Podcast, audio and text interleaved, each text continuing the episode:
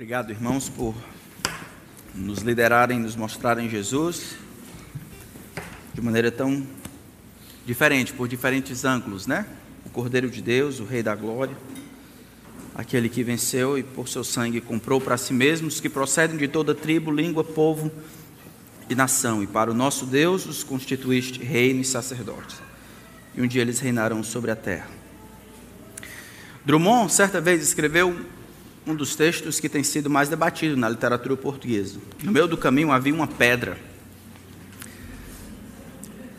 Eu gostaria de modificar e dizer que no meio do caminho tinha uma porta. Tinha uma porta no meio do caminho, tinha uma porta. No meio do caminho tinha uma porta. Em Lucas capítulo 13, a partir do versículo 22, nós continuamos acompanhando Jesus na sua caminhada para Jerusalém.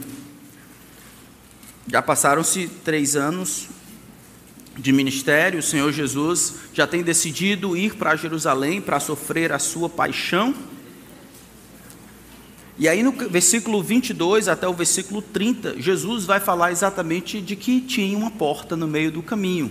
No meio do caminho tinha uma porta. As frustrações e as dificuldades que Drummond falavam aqui aparecem como uma porta. Todas as pessoas, de todos os lugares, em todos os momentos da vida, de alguma forma terão que ter uma, um tratado, terão que tratar, terão que lidar com esta porta. Essa porta que é tida aqui como uma porta estreita. Então, por favor, acompanhe a leitura de Lucas capítulo 13, a partir do versículo 22 até o versículo 30. Diz assim a palavra do Senhor: Jesus passava por cidades e aldeias, ensinando e caminhando para Jerusalém. E alguém lhe perguntou: Senhor, são poucos os que são salvos? Jesus respondeu: Esforcem-se por entrar pela porta estreita. Pois eu afirmo a vocês que muitos procurarão entrar, mas não conseguirão. Quando o dono da casa se tiver levantado e fechado a porta, e vocês do lado de fora começarem a bater, dizendo: Senhor, abra a porta para nós. Ele responderá: Não sei de onde vocês são. Então vocês dirão: Comíamos e bebíamos com o Senhor. Além disso, o Senhor ensinava em nossas ruas. Mas ele dirá a vocês: Não sei de onde vocês são. Afastem-se de mim, vocês todos que praticam o mal. Ali haverá choro e ranger de dentes. Quando vocês virem Abraão, Isaque, Jacó e todos os profetas no reino de Deus, mas vocês lançados fora. Muitos virão do Oriente, do Ocidente, do Norte e do Sul e tomarão lugar à mesa no reino de Deus.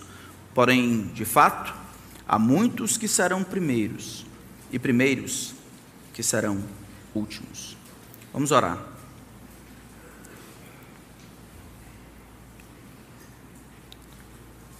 Senhor, a tua palavra está aberta diante de nós mais uma vez.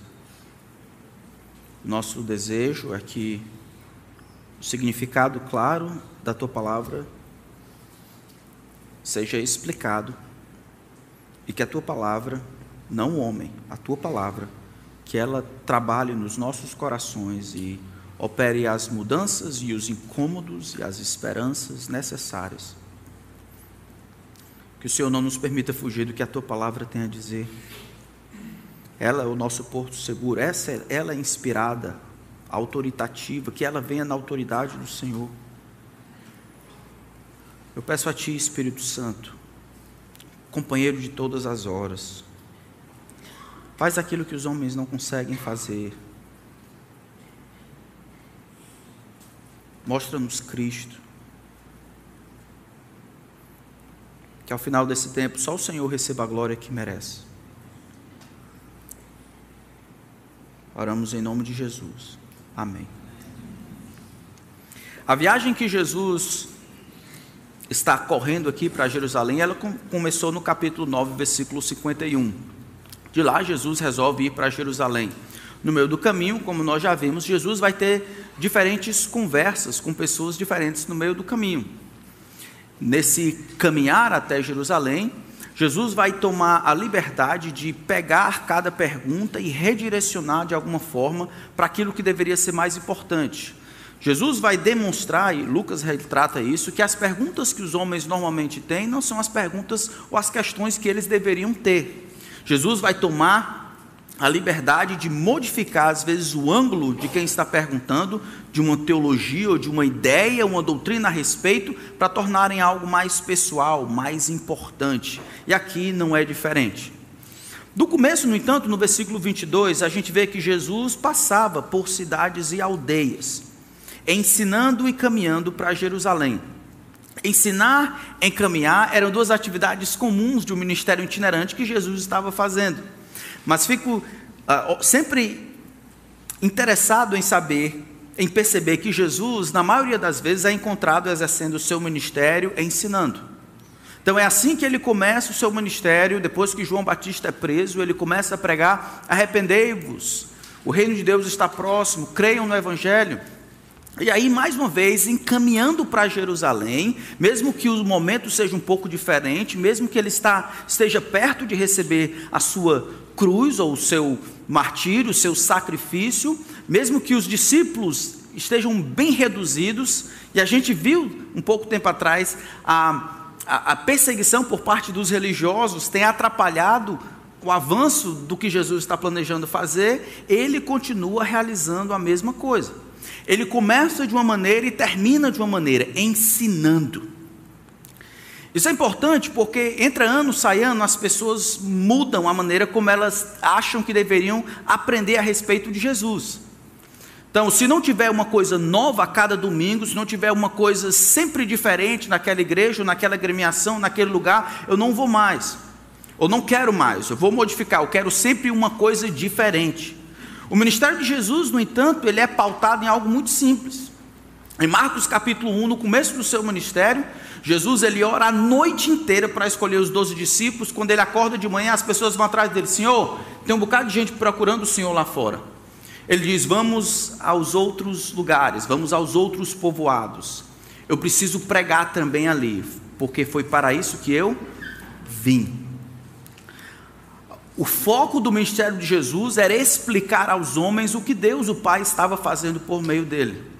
Os milagres e as outras coisas, tudo isso apontava para validar o que Jesus dizia não diferente. Aquele desejo bem humano de querer sempre novidade, sempre uma coisa diferente, sempre algo atrelado que faça mexer, isso está fora do que Deus tem planejado. Por isso que esta igreja se concentra muito mais em ensino do que em outras coisas. Isso não quer dizer que o ensino precisa ser sacal e chato. Não quer dizer isso. Mas quer dizer que a maneira por excelência que Jesus realizou o seu ministério é ele ensinando a verdade de Deus, a vontade de Deus, explicando o que Deus estava fazendo por meio dele, e aí sim validando o seu ensino por meio daquilo que ele fazia. As libertações, os, os livramentos e as, e as curas. Mas é ensino, é aí que vai a atenção, é a verdade. Hoje, mais do que nunca, nós precisamos conhecer a verdade. A verdade da palavra de Deus, a verdade a respeito de Jesus. Por isso que momentos como a escola dominical, cultos, sempre precisa ter a palavra de Deus, porque se não tiver a palavra de Deus, é outra coisa. Comunhão que não tem palavra é socialização. E culto que não tem palavra é comício. Nós orbitamos, os discípulos de Jesus orbitam em torno da palavra de Deus, que é inspirada, que é inerrante, que é autoridade. Os jovens vão e vêm, os jovens vão procurar algumas vezes outras coisas, que tenham outras coisas, mas não na tentativa de substituir a palavra de Deus. Ela ainda é a palavra de Deus. A lei do Senhor é perfeita, ela restaurar, não o paintball, não as outras coisas que a gente faz para divertir. As outras coisas são legais e pode haver, mas não como substituto para a palavra de Deus. A lei do Senhor é perfeita. O testemunho do Senhor é fiel, dá sabedoria aos simples. Os preceitos do Senhor são retos e alegram o coração. É a palavra, santifica-os na verdade. A tua palavra é a verdade. Hoje, mais do que nunca, este livro, sendo explicado com clareza, é o que a igreja mais precisa. E Jesus, ele é o modelo por excelência. Ele sabe o que está acontecendo, ele sabe que passa tá poucos meses antes da cruz. O que ele faz? Ele vai ensinar. Ensina o quê? A mesma coisa que os homens precisam se arrepender, que existe uma, uma ira, um, um julgamento que está chegando, que os homens precisam passar pela porta estreita, que os homens precisam de Cristo, que Deus sabe o que está fazendo, que a gente não deve viver para esse mundo, deve viver para o outro, repetindo as mesmas coisas, trazendo a cabeça dos seus discípulos, o coração dos homens para a realidade do Evangelho, do reino de Deus. Sempre, sempre, sempre a mesma coisa cristianismo não é o tipo de sistema de crença em que deve esperar-se mudar todo o tempo. Não é uma metamorfose ambulante. A maior parte das coisas que nós fazemos, os discípulos há dois mil anos atrás faziam. Novidade por novidade não é o nosso lema, nós ficamos com a palavra de Deus. As molduras podem mudar, o conteúdo, no entanto, precisa ser a palavra de Deus. Aprendemos isso com Jesus Cristo. Então Jesus está caminhando para Jerusalém, ele sabe o que ele aguarda lá, e o que ele faz? Ele ensina os homens. Nesse momento, alguém pergunta, no versículo 23, Senhor, são poucos os que são salvos? A pergunta sobre a quantidade dos que são salvos é um pouco estranha. Talvez ele estivesse acompanhando Jesus desde o começo, isso é, desde o capítulo 9. Se a gente olhar desde o capítulo 9, a gente tem, vai ver que existe um progresso gigantesco de rejeição. Ora, no versículo 57 em diante, primeiro, Jesus ele é rejeitado pelos próprios samaritanos, do versículo 51 até o versículo 55. Do versículo 57 em diante, Jesus ele vai ter um, como que fosse uma, uma discussão com aqueles que acham que podem seguir Jesus, sem saber as expectativas reais que deveriam ter, e Jesus rejeita essas pessoas. Jesus condena aqueles que rejeitam a vinda de Cristo. Ele diz no versículo 13 do capítulo 10: Ai de você, Corazim. Mais na frente, a partir do capítulo 11, Jesus, versículo 14, ele é identificado como um homem que tem um pacto com o demônio. É pelo maioral dos demônios que você espelha os demônios. Mais na frente, Jesus fala que ele próprio vai ser um sinal de Jonas, porque aquela geração que clamava por um sinal, ela não precisava de um sinal, precisava se dobrar e crer em Cristo. Depois os fariseus e os escribas vão rejeitar Jesus, porque o ensino de Jesus é muito exclusivista. Jesus censura a hipocrisia, fala do rico tolo ou do rico louco. Jesus, no capítulo 12, versículo 49, diz que vem trazer fogo à terra, não paz. Ele viu causar divisão entre o homem e o seu e a sua entre o homem e o seu filho, entre a sua nora e a sua sogra. Ele, ele vem causar essa divisão dentro da própria casa.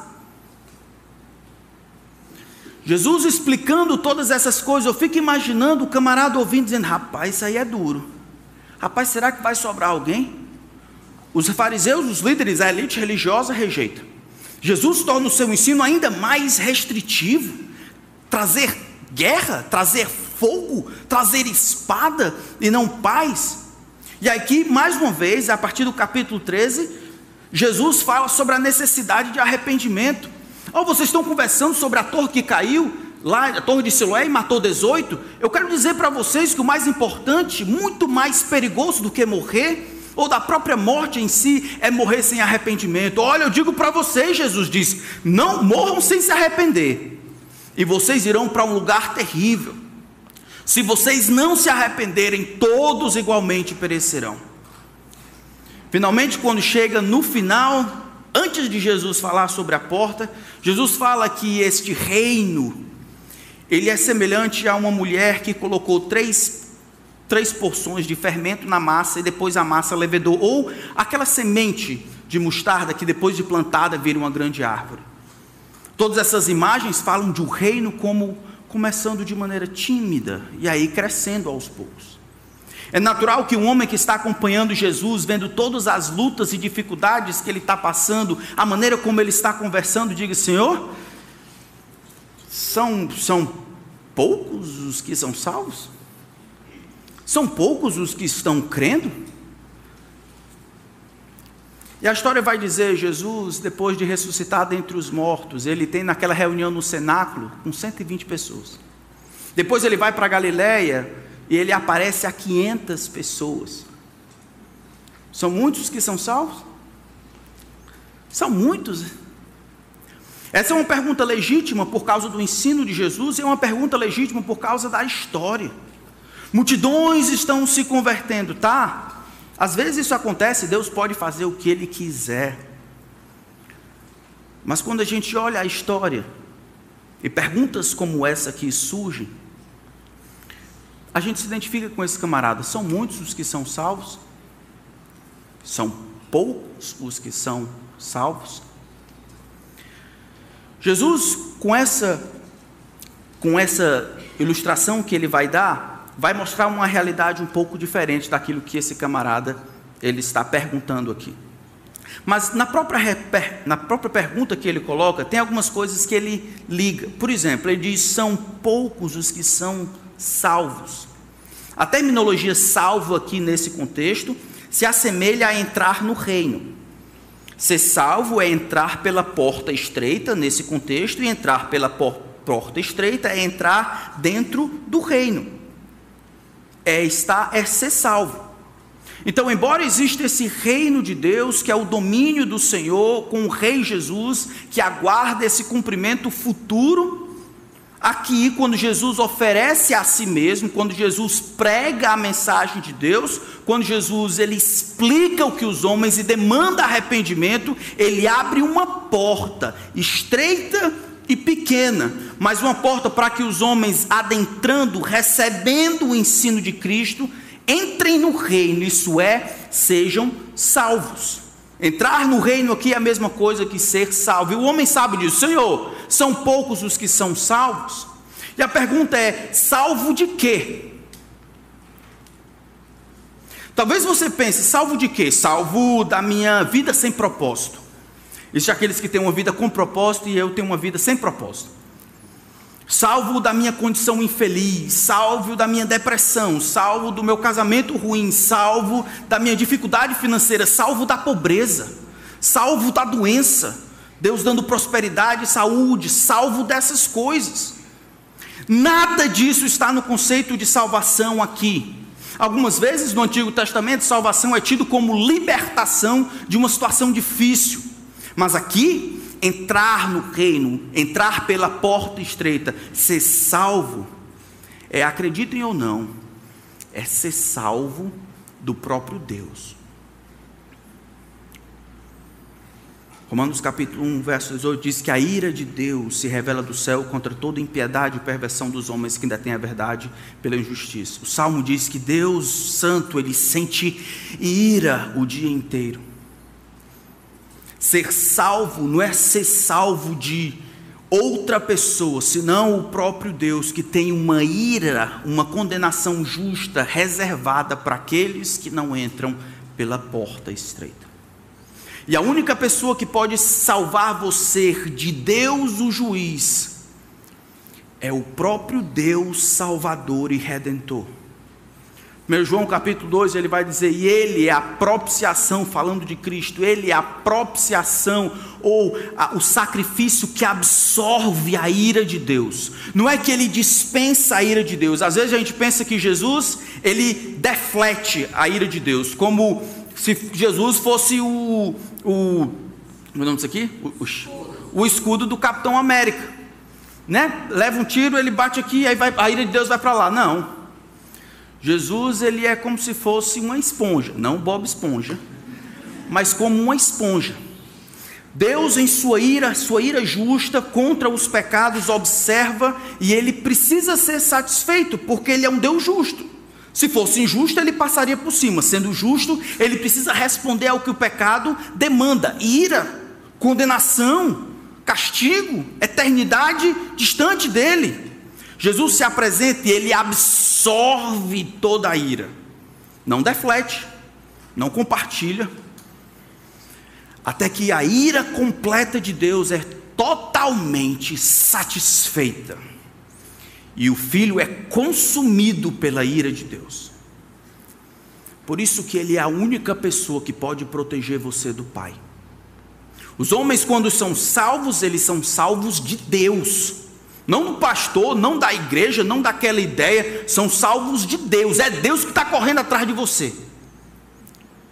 E são salvos pelo próprio Deus, não por uma religião, não por pastor, não por igreja. São salvos pelo Deus Filho, Jesus Cristo, que absorveu a ira de Deus e foi ressuscitado ao terceiro dia, demonstrando que ele, ele realizou o que era impossível aos homens. Quando o homem então pergunta, Senhor, são poucos os que são salvos, ele, ele compreende que existe uma ira que eu e você temos que enfrentar. E alguns, somente alguns, irão enfrentar isso de maneira correta, entrando pela porta. São poucos. Jesus escuta esta pergunta e, como é de costume, ele modifica completamente a direção. É como se ele dissesse: não é importante saber quantos são, o importante é saber se você está entre os que são. Não é importante saber se são muitos, se são poucos, grandes, pequenos lá. O importante é saber se você está entre os que são salvos. Entre aqueles que são libertos, protegidos pela misericórdia de Deus, entre aqueles que são salvos do Deus justo, por causa de Cristo, tenha certeza que você está entre eles. E Jesus, então, no versículo 24, ele responde, colocando a coisa para algo bem pessoal, não genérico. Quantos são?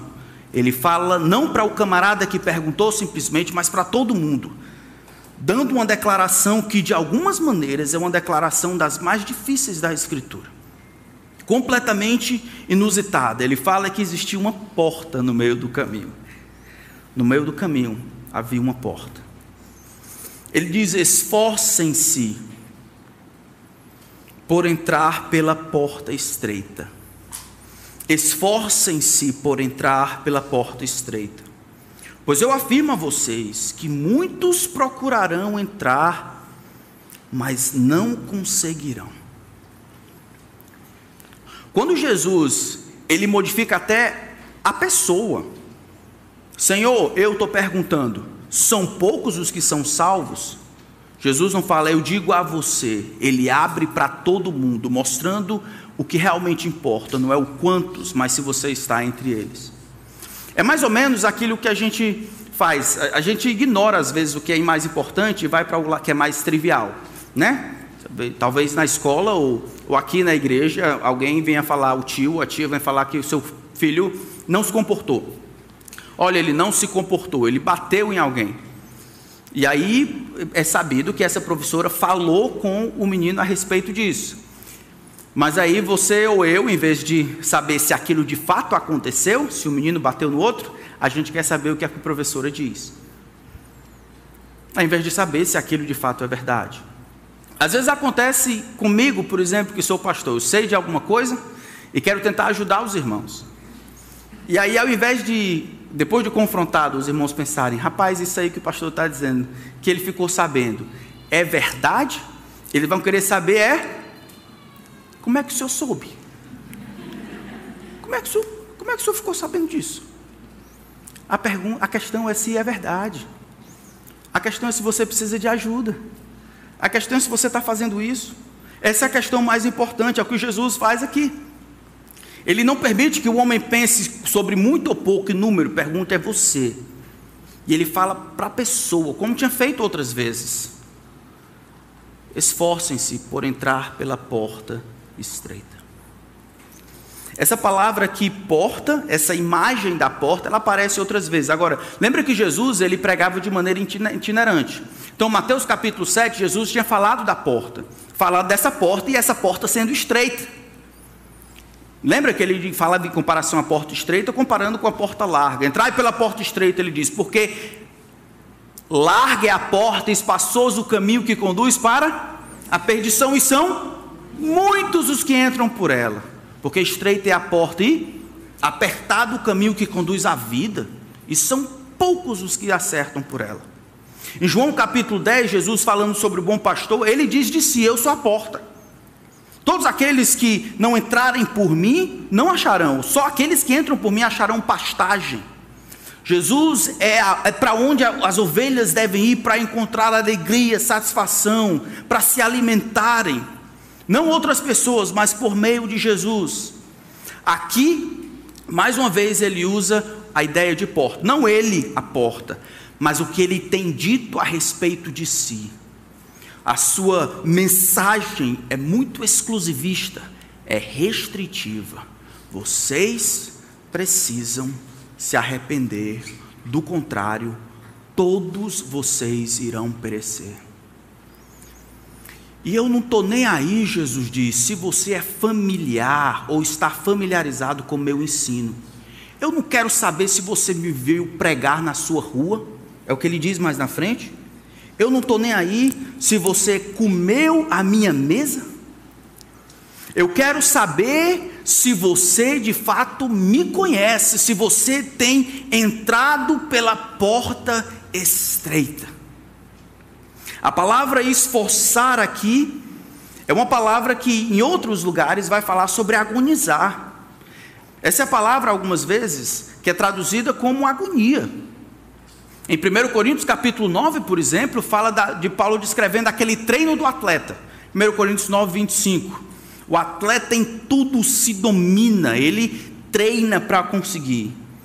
Em João, no capítulo 18 e 19, quando Jesus está falando com Pôncio Pilatos, ele diz: O meu reino não é deste mundo, porque se o meu reino fosse desse mundo, meus súditos pelejariam, lutariam, eles entrariam na batalha por mim, esta mesma palavra aqui.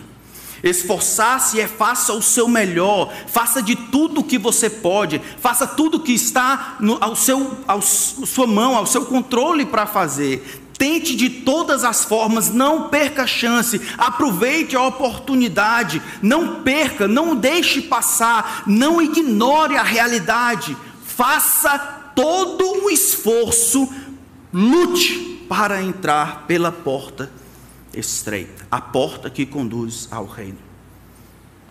Isso parece ser diferente do que tudo que Jesus falou anteriormente. Os homens são salvos como? Eles são salvos pela graça de Deus mediante a fé. Isso não vem de vós, é um dom de Deus, não de obras, não de obras, para que ninguém se glorie. Jesus, no entanto, aqui ele focaliza não o que Deus faz em sua soberania, dispensando graça, arrependimento aos homens para que eles creiam, Jesus, ele foca no que o homem precisa ou deve fazer, o que que acompanha. Assim como ele havia falado do versículo 1 até o versículo 5 do capítulo 3 sobre a necessidade de arrependimento, entrar pela porta estreita seria sim, eu preciso de arrependimento, sim, eu não sou melhor do que os que morreram, e os que morreram não são piores do que eu, é somente o arrependimento que vive bem e morre feliz. Sim, eu acredito nisso completamente. Eu me submeto àquilo que Jesus fala sobre mim. Eu sou um pecador, eu preciso, eu devo me arrepender. Isso é entrar pela porta estreita. Esforcem-se de todas as maneiras para que isso seja verdade para vocês. Talvez uma ilustração disso apareça em Lucas capítulo 9. Vamos olhar lá. Lucas capítulo 9.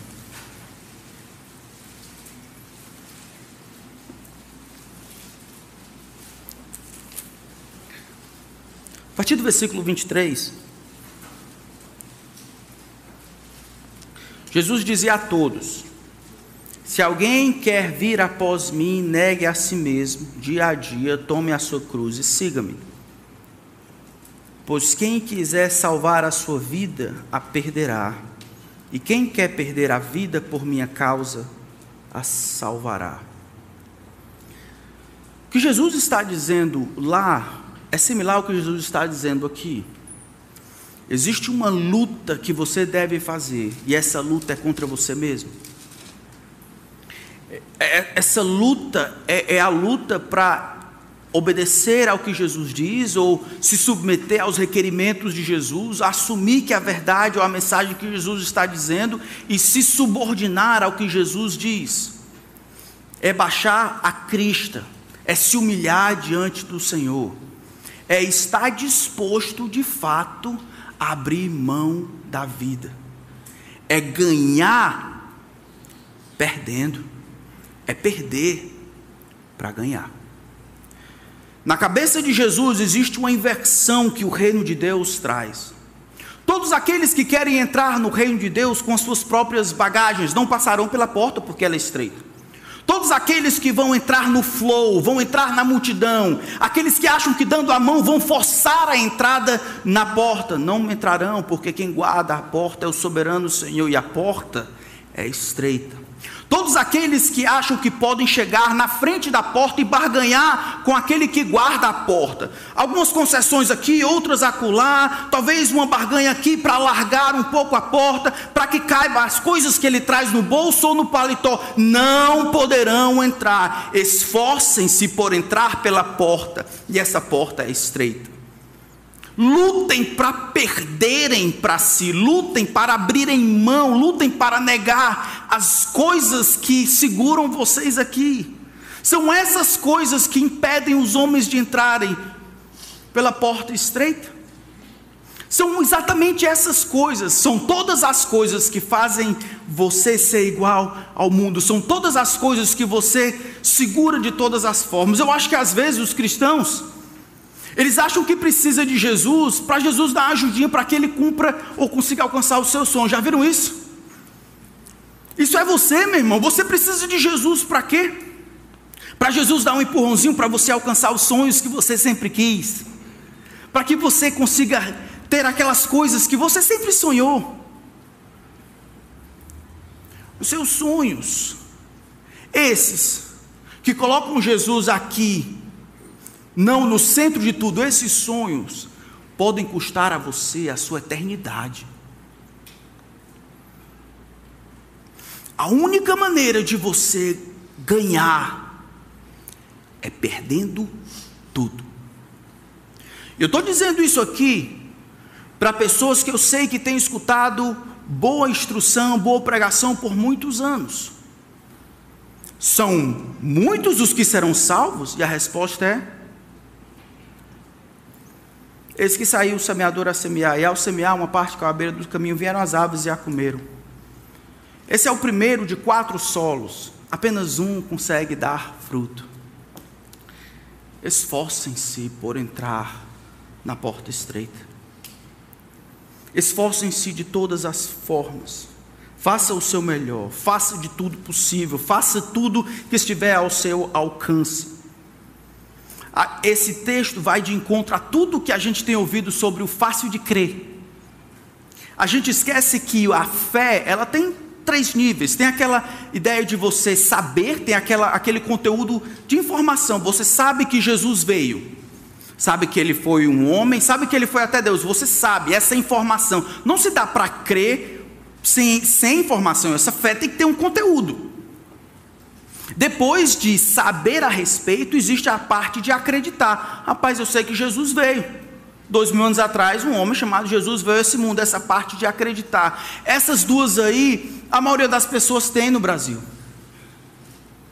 A última é a parte de confiar, de colocar todas as fichas, onde você perde para ganhar. Não tem como você entrar pela porta estreita achando que vai ganhar o que Jesus não prometeu. Mais na frente, no capítulo 9, o homem, no versículo 57, vou segui-lo para onde quer que o Senhor for. Jesus disse para ele: Não, tu não vai seguir, não. Tu não sabe nem para onde é que eu estou indo, né? Não, tu não quer ir comigo, não. Tu quer as coisas do reino, as coisas boas. Mas as raposas têm seus covis, as aves do céu ninho. O filho do homem não tem nem onde reclinar a cabeça. Eu preciso sepultar o meu pai. Olha, quem põe a mão no arado e olha para trás não é apto para o reino. O que é isso? é acabar com o plano e os sonhos de enterrar o próprio pai. Jesus exige exclusividade. O homem entraria pela porta quando ele compreende os requerimentos de Jesus como o melhor para ele, ele se submete. Irmãos, hoje mais do que nunca. Eu lembro quando estava escrevendo o livro Graça em Glória, que muita gente aqui na outra América, em outros lugares do mundo, tem visto o cristianismo e a ideia de Jesus, a ideia de exclusividade de Jesus, como completamente antipática. E eles pensam nessa religião, no cristianismo, como alguém subindo montanha, uma montanha onde Deus está lá no topo. E aqui embaixo, as várias e diversas religiões todas as pessoas indo por diferentes lugares, subindo a mesma montanha, a montanha da sinceridade, a montanha do desejo de se conectar com Deus, a montanha do, do, do desejo pelo bem do próximo, de, de ser espiritualizado. Essas montanhas simplesmente não existem. É uma porta e ela é estreita. E esta porta é Jesus Cristo e somente Ele. Não é a sinceridade que a fé que alguém que chama o homem para Deus. Os homens que decidem entrar pela porta estreita, eles decidem morrer. Acabou. E eu fico vendo tanto de gente de outros lugares, de outras igrejas, que você pode ser quem você quiser. Você pode trazer não somente bagagem com você, mas um container, como bagagem desacompanhada e tentar forçar o seu lugar na porta. Estão enganados. Como é que você diz isso, pastor? Não vai ser a primeira nem a última vez. Jesus fala no seu próprio ministério. Mateus 7, muitos dirão naquele dia o quê? Ah, Senhor, Senhor. Senhor, Senhor, a duplicidade aí do termo fala de uma certa ortodoxia. Aquela compreensão clara de uma boa teologia. Jesus é o meu Salvador, Jesus morreu por mim, eu levantei minha mão, eu fui para a igreja, eu sei João 3,16, eu sentei no banco, eu fiz isso, eu fiz aquilo. Jesus diz: como é que é? A questão não é se tu me conheces, é se eu conheço você. Afastem-se de mim os que vivem uma vida imoral, os que praticam a iniquidade, os que pecam de maneira leviana, como se fosse algo absolutamente natural, os que tentam ganhar a vida. Irmãos, eu e você, a gente está aqui para perder. Vocês estão comigo? A gente está aqui para perder. Por quê? É só perdendo que a gente ganha. Foi o que Jesus falou, não sou eu. Todo, versículo 24 do capítulo 9: Pois quem quiser salvar, preservar, manter a vida, ele vai perder. É somente perdendo a vida, por causa de Jesus, é que ele salva. Eu não sei o que você tem que perder. Quando Jesus diz a vida diz tudo. Todas as coisas que vão contrárias, que impedem você entrar no reino. Esforcem-se por entrar pela porta estreita. E aí Jesus vai um pouco mais além e diz: porque haverá um tempo em que muitos procurarão entrar, mas não conseguirão. Como assim? Eles tentam entrar como se eles fossem um dono da casa. Eles tentam entrar carregando as coisas como querem. Eles tentam entrar como se o camarada que está ali na porta fosse amigo, como se recebesse propina, como se, se, se ficasse surpreso, impressionado com as coisas que ele traz. Só existe uma maneira de entrar pela porta estreita. É crendo nessa mensagem de Jesus. Você é um pecador perdido. Você precisa de Deus. Isso vai lhe cobrar, lhe custar tudo. Isso deveria nos, nos mudar na maneira como nós compartilhamos o Evangelho. Né? O que, é que a gente diz? Venha para a minha igreja?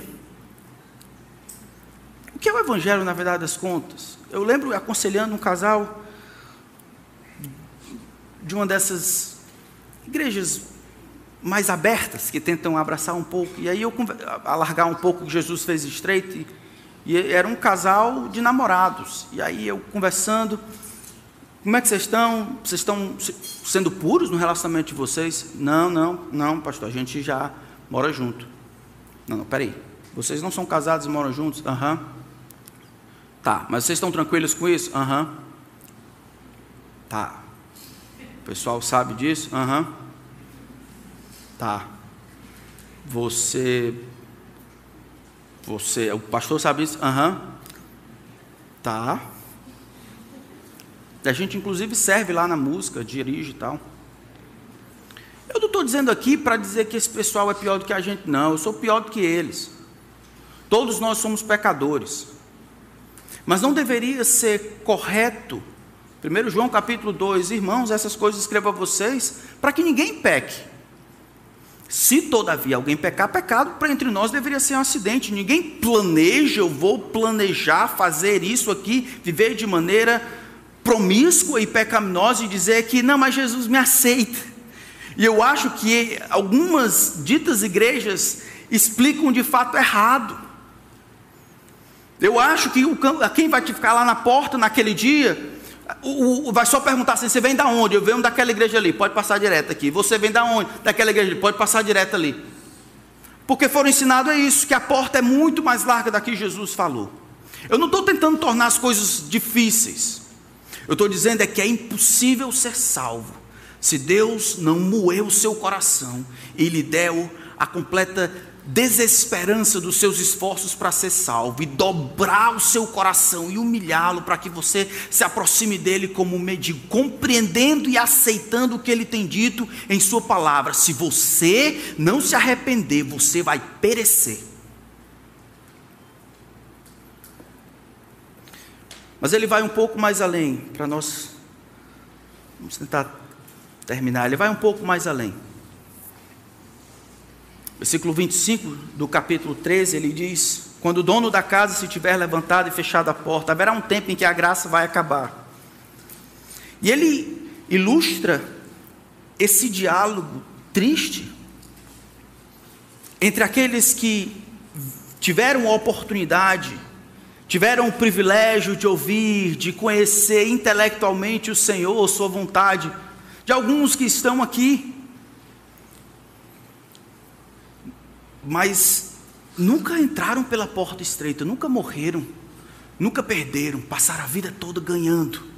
Não, vai, vai dar tudo certo, vai, vai dar tudo certo. No final, no final vai dar tudo certo.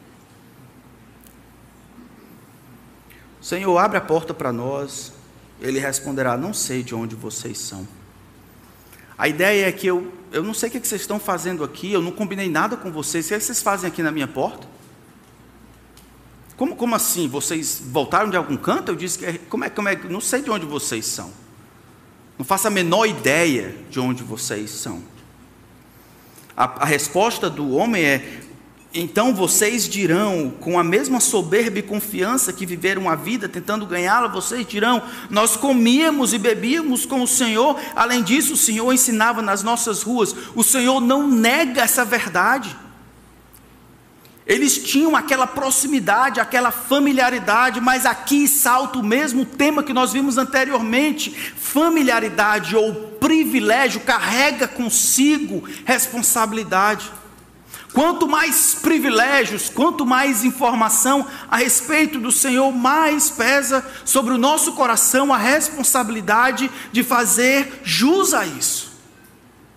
O tempo passa, o Senhor nos ensina, o nosso coração se abre para ouvir o que Deus diz. Para quê?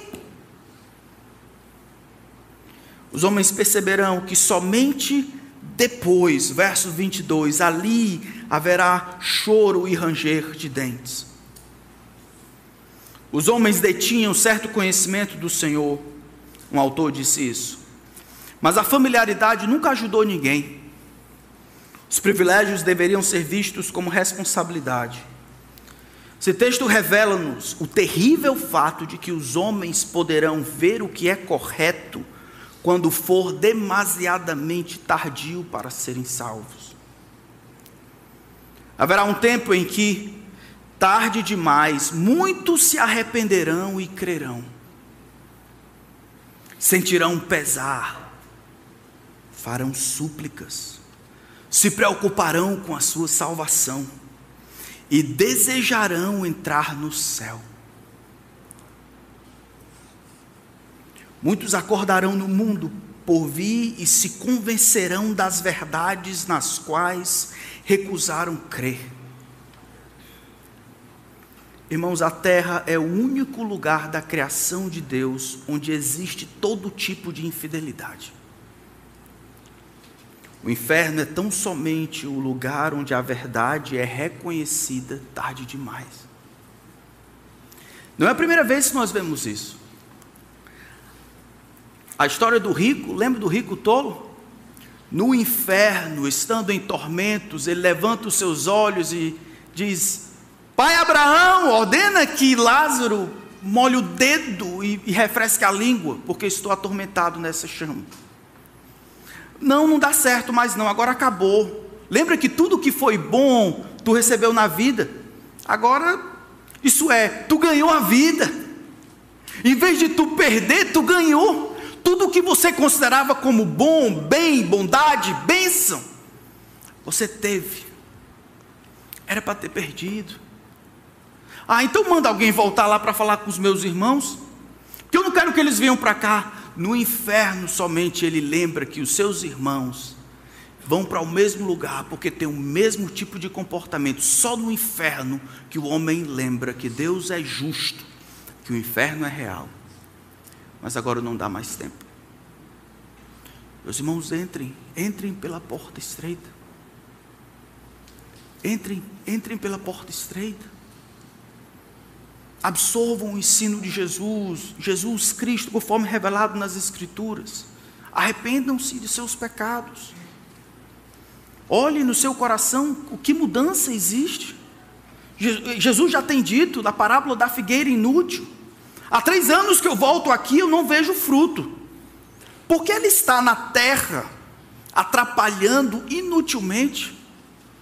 Você é alguém que as pessoas têm tentado investir na sua vida ao longo dos anos, Entra um, sai outro, entra um, sai outro, entra um, sai outro, e você não cresce. Porque você está inutilmente atrapalhando, drenando a energia dos outros que querem servir, tantos que precisam. Se não der fruto, Senhor poderá cortá-la. Jesus termina dizendo: Olha, o reino é para vocês, especificamente aos judeus. O reino é para vocês, mas vocês vão ver que mais importante do que para quem foi dado ou o número das pessoas, o mais surpreendente, Jesus diz, é quem vai participar desse reino. Pessoas virão do norte, do sul, do ocidente, do ocidente, aqueles que receberam tão menos, aqueles que receberam bem pouco, eles responderão à altura, eles se dobrarão, se humilharão eles se esforçarão de, por todos os meios para entrarem pela porta estreita. Os homens nunca foram salvos sem, de alguma forma, quererem. Foram conquistados, quiseram a Deus porque Deus os quis primeiro, mas a cena não é Deus puxando o homem pelos cabelos, é Deus conquistando o coração, lhe dando fé e arrependimento. E aí o homem quer Deus. Não existe, no entanto, aquela cena, irmãos, do homem simplesmente aceitando Jesus, como se ele, Jesus, precisasse dele. Onde o homem não faz absolutamente nada, não muda seus, suas afeições, seus desejos, ele é a mesma pessoa que sempre foi. Ele só vai para a igreja no domingo, acompanhando o filho, ou a esposa, ou a mãe, ou o pai. Essa é a única diferença. Quando trabalha, o que lê, como pensa. Se essa é a sua situação, você precisa se arrepender. Haverá um tempo em que a graça vai acabar. A graça acabando, você vai reconhecer que tudo isso não era história para boi dormir, não. Isso era verdade. Você vai ser jogado fora. Ali haverá choro e ranger de dentes. Aqui o choro e ranger de dentes, como nós vemos aqui no versículo 28, ele está atrelado àquela, àquela consciência que consegue lembrar que teve a oportunidade e essa oportunidade foi perdida. Ali haverá choro e ranger de dentes quando vocês virem Abraão, Isaac, Jacó e os profetas, e vocês que caminharam com o Messias, vocês que ouviram a palavra de Deus pela boca do próprio Messias.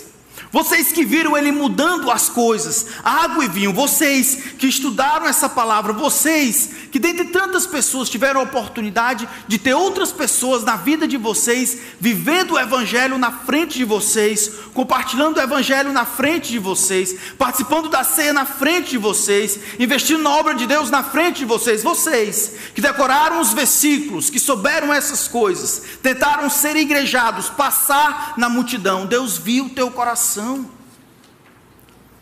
Deus viu o teu coração. Você não entrou pela porta estreita. Não houve nenhum desejo de tua parte. Quis dar uma de João sem braço. Não com Deus. Irmãos, eu amo demais vocês. Se vocês forem para um canto diferente do meu, eu queria que vocês fossem sem ter sangue nas minhas mãos. Se nós somos de fato discípulos de Jesus, vamos amar uns aos outros, vamos empurrar uns aos outros, vamos falar dessas verdades, vamos cobrar uns aos outros que nós andemos em novidade de vida, entrando pela porta estreita. Isso aqui não é história, isso aqui é a vida. É perdendo a vida que nós ganhamos. A vida não é a daqui. Sonhos, planos, bênçãos, eles vêm, mas não são daqui. É Jesus que é o nosso maior tesouro. É isso que ele promete para nós. O reino, o reino de Deus, a salvação, será dado àqueles que se submetem a Jesus, reconhecem quem Ele é e submetem a Jesus. Jesus é suficiente para você?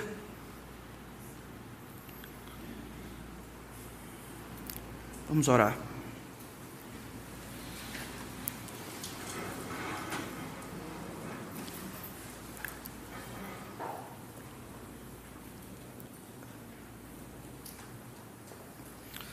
Senhor, meu próprio coração é enganoso. Eu sei que dos meus irmãos, o Senhor sabe do meu amor por eles, meu interesse para que eles cresçam e amem a Ti sobre todas as coisas. E a minha preocupação, peso no meu coração constante, para aqueles que vivem entre nós, andam conosco, comem à mesa, que tem oportunidades à torta e à direita, como dizemos, Senhor, não permita que eles passem desta vida para outra enganados. Eu imploro a Ti, Espírito, eu imploro a Ti, trabalha onde nós não conseguimos. Convence o coração dos pecadores, como o Senhor fez com aqueles que creem. Mostra-lhes Jesus e a cruz.